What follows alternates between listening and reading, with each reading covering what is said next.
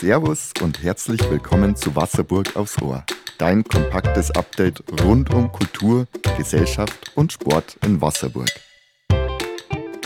Habe die Ehre, Wasserburg und Altlandkreis. Grüß euch zu einer neuen Folge von Wasserburg aufs Ohr.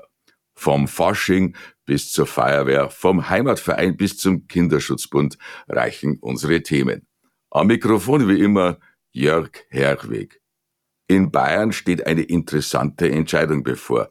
Das Innenministerium ist gefordert. Ich habe das auch nicht gewusst, dass es bei der Feuerwehr eine Altersgrenze von 65 Jahren gibt. Das ist aber den meisten Feuerwehren in Oberbayern schon lange ein Dorn im Auge. Sie wollen eine Erhöhung der Altersgrenze auf 67 Jahre, um den Erfahrungsschatz der alten Feuerwehrler auch zu bewahren. Da gebe ich dem Rosenheimer Kreisbrandrat am Richard Schrank schon recht. Über 65 Jahre darf man noch mit dem Bus oder mit dem LKW fahren, aber nimmer aktiv bei der Feuerwehr tätig sein? Doch hören wir hierzu Richard Schrank im Original. Momentan läuft die Novellierung des Bayerischen Feuerwehrgesetzes und da ist mit ein großer Punkt natürlich für uns die Erhöhung der Alterszeit auf 67. Momentan haben wir 65 Jahre, dann muss der aktive ausscheiden und das wird ungedacht auf 67 zählen. Ich habe bei uns im Landkreis die Feuerwehr abgefragt, ich habe ganz viele Rückmeldungen bekommen dazu und der Großteil ist dafür, dass man ohne irgendwelche Einschränkungen die, Alterszeit erhöht auf 67. Wenn einer natürlich vorher gesundheitlich oder sonstiges nicht mehr kann, dann darf er das aufhören. Aber diese Erhöhung bringt uns einfach halt den Vorteil, dass wir Wissen beibehalten können, dass wir die Erfahrungen der alten Hasensäume dazu einfach in der Folge halten können. Unser Wunsch wäre so, dass wirklich im Gesetz verankert wird mit 67 oder zum 67. Lebensjahr, dann ist Ende. Und dann gibt es auch keine Entscheidung. Ist es einfach so wie jetzt. Man darf so lange Dienst leisten und dann ist leider mit Spaß. In unserer Reihe Vereinsmeier haben wir heute auch wieder einen interessanten Verein, den Heimatverein Wasserburg. Der hat ja sein Jahresprogramm für das kommende Jahr erst letzte Woche herausgegeben. Es reicht in seiner Vielfalt vom Hochmittelalter bis zur Gründung der Bundesrepublik. Da gibt es volkskundliche und kulturgeschichtliche Themen bis hin zum zeitgeschichtlichen Beitrag.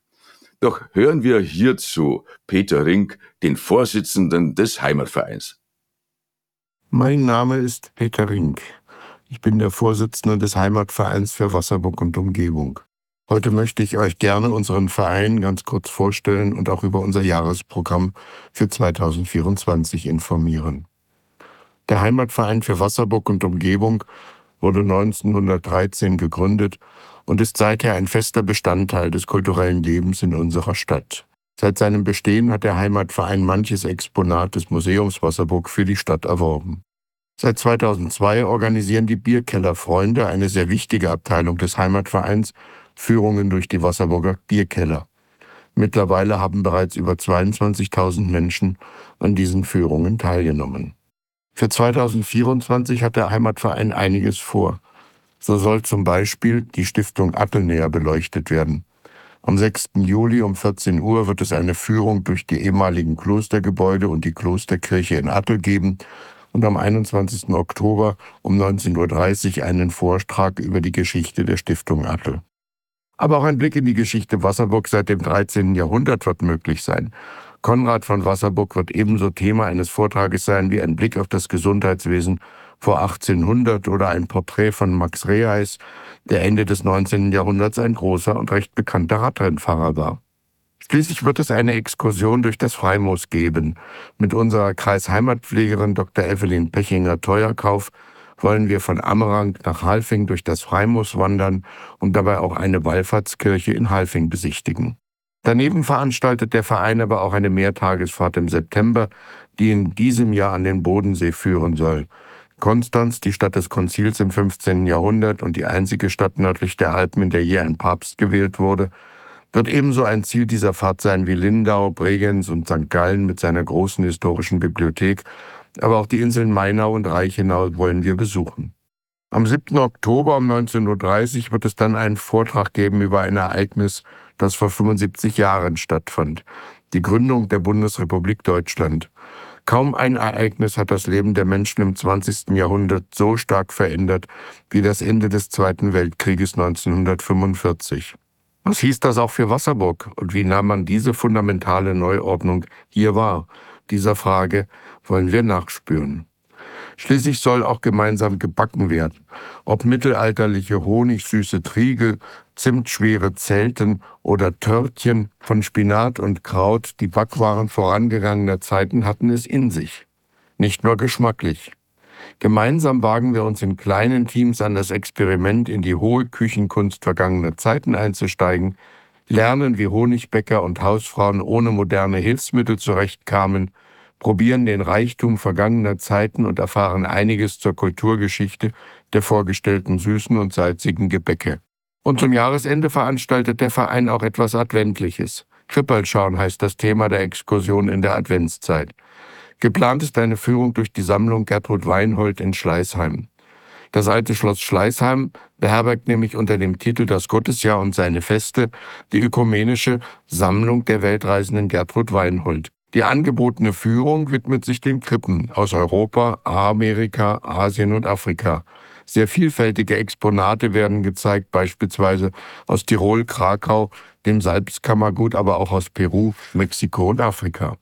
Nähere Informationen, wo auch die Details zu etwaig erforderlichen Anmeldungen enthalten sind, werden ab Februar in Wasserburg ausliegen. Im Stadtarchiv, im Museum, im Rathaus, bei der Touristinfo, aber auch bei zahlreichen Institutionen und in vielen Geschäften wird das Jahresprogramm ausgelegt werden. Ich freue mich, wenn ich ein wenig euer Interesse wecken konnte und wer weiß, vielleicht treffen wir uns ja auf einer dieser Veranstaltungen. Mich wird's freuen. Danke. An dieser Stelle möchten wir über einen anderen Verein auch gerne berichten.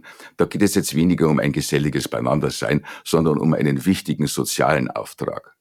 Der Kinderschutzbund ist ein bundesweit tätiger gemeinnütziger Verein. Der Kinderschutzbund Wasserburg hat seine Büros auf der Burg und gehört zum Kreisverband Rosenheim. Er tritt, wie alle anderen Geschäftsstellen auch, für die Rechte der Kinder ein und berät Eltern in Erziehungsfragen doch lassen wir lieber die Bereichsleiterin Caroline Schmid zu Wort kommen. Die kann euch genau erklären, wie und wo der Kinderschutzbund Wasserburg tätig wird und wie ihr die Tätigkeit von diesem wichtigen Verein unterstützen könnt. Mein Name ist Caroline Schmid. Ich leite das Regionalbüro des Kinderschutzbundes in Wasserburg.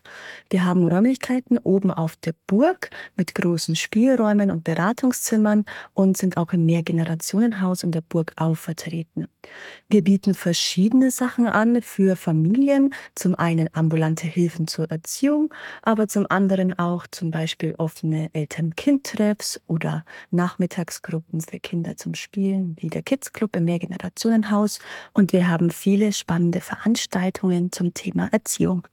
Wenn ihr uns unterstützen wollt, könnt ihr gerne Mitglied werden beim Kinderschutzbund, aber auch über Spenden uns unterstützen. Alle weiteren Infos könnt ihr auf unserer Website finden, die lautet www.kinderschutzbund-rosenheim.de. Dankeschön. Die närrische Zeit strebt ihrem Höhepunkt entgegen. Damit meine ich freilich den Fasching, ja. Also närrisch oder narrisch zugeht, tut's bei uns ja das ganze Jahr. Der Fasching ist heute sehr kurz. Schon am 13. Februar, am Faschingsdienstag, hat er seinen Höhepunkt erreicht. In Wasserburg findet der Chaos traditionell kurz vor Mittag im Rathaus statt. Ein letzter Auftritt der Stadtgarde, ein letzter Tanz und dann werden die Rathausschlüssel dem Bürgermeister zurückgegeben. Ich habe ja in jüngeren Jahren auch gern Fasching gefeiert, ich geb's zu. Der Fasching, der hat ja uralte Wurzeln, bis ins Vorchristliche hinein.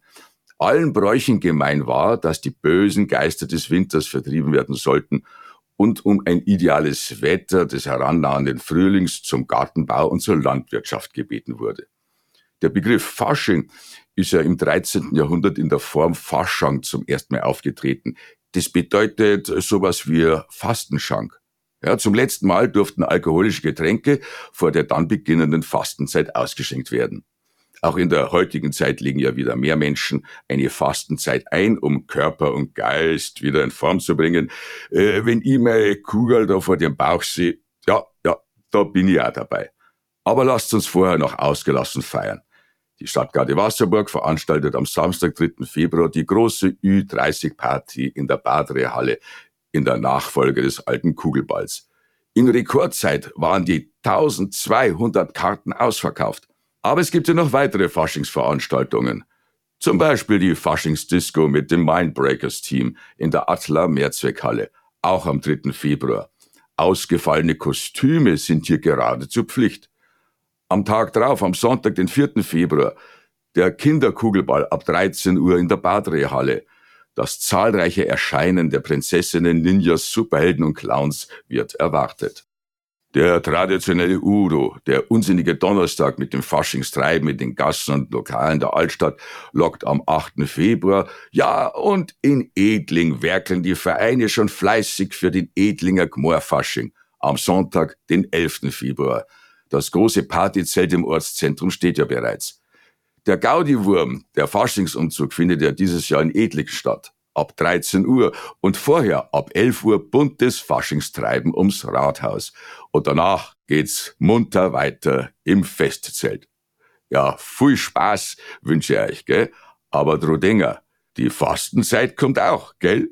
Und das nächste Wasserburg aufs Ohr folgt auch nächsten Mittwoch. Und ich freue mich narrisch drauf. Und ich freue mich genauso, wenn wir von euch wieder Reaktionen hören. Also dann, bis zur nächsten Woche zur Wasserburg aufs Ohr. Habe die Ehre, Servus, euer Jörg Herwig. Wollt ihr auch in Wasserburg aufs Ohr zu Wort kommen? Habt ihr Fragen, Lob oder Kritik?